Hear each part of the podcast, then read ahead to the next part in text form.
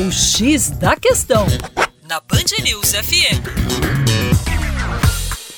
Olá, ouvinte Band News, como vai? Tudo jóia? Com você, o Juninho Lopes, do coletivo Terra Negra.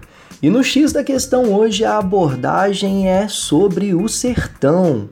E para quem sempre pensou no sertão associado ao semiárido nordestino, à vegetação de caatinga e ao sertanejo lutando contra a seca, a gente vai ter muita novidade. É o seguinte: não existe um sertão apenas, mas sim vários sertões. Sertão não é sempre a mesma coisa. Em cada período histórico do Brasil, foi atribuída a alcunha de sertão para segmentos do território completamente diferenciados. Espaços que ninguém imaginaria já foram chamados de sertão, como por exemplo o interior do estado do Rio de Janeiro e até mesmo as áreas de floresta da Serra do Mar.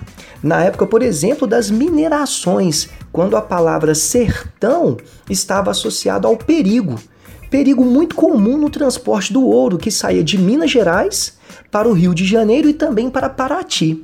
Nessa época, sempre havia o problema de ataques de ladrões e mesmo de índios que ocupavam essas áreas.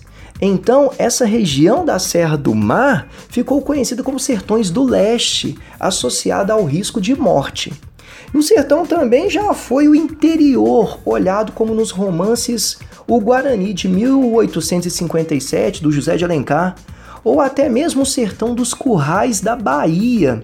Neste caso, vem o grande exemplo aí, ó, de Grande Sertão Veredas, 1956 a data, de Guimarães Rosa, com os chapadões, os jagunços, o gado, as grandes distâncias e, claro, as veredas. É isso aí. Para mais informação, acesse educaçãoforadacaixa.com e também youtube.com/terra negra. Tem muito vídeo legal lá. Um grande abraço e até logo!